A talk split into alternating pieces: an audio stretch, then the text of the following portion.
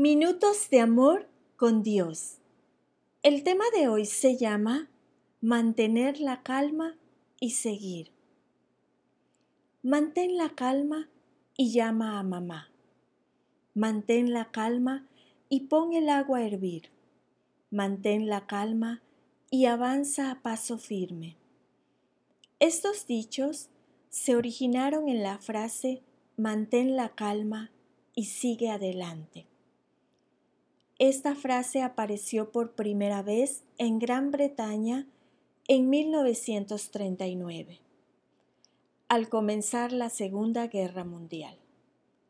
Los oficiales británicos la imprimieron en carteles para quitar el pánico y el desánimo de la gente durante esa época.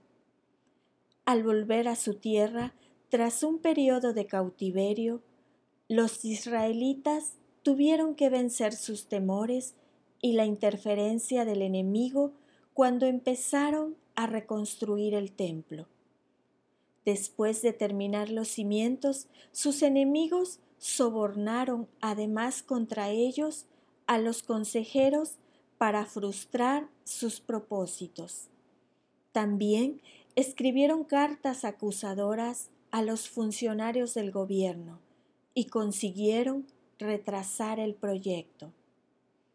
A pesar de todo, el rey Darío finalmente promulgó un decreto que les permitió terminar el templo.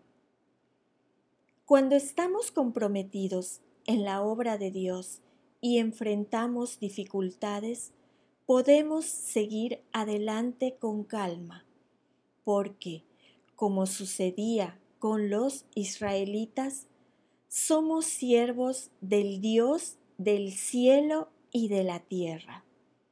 Los obstáculos y las demoras tal vez nos desanimen, pero podemos descansar en las promesas de Jesús.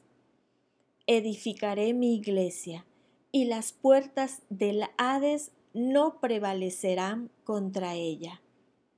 Esto es el poder de Dios lo que nos capacita para su obra, no el nuestro. El Espíritu de Dios nos da poder para testificar.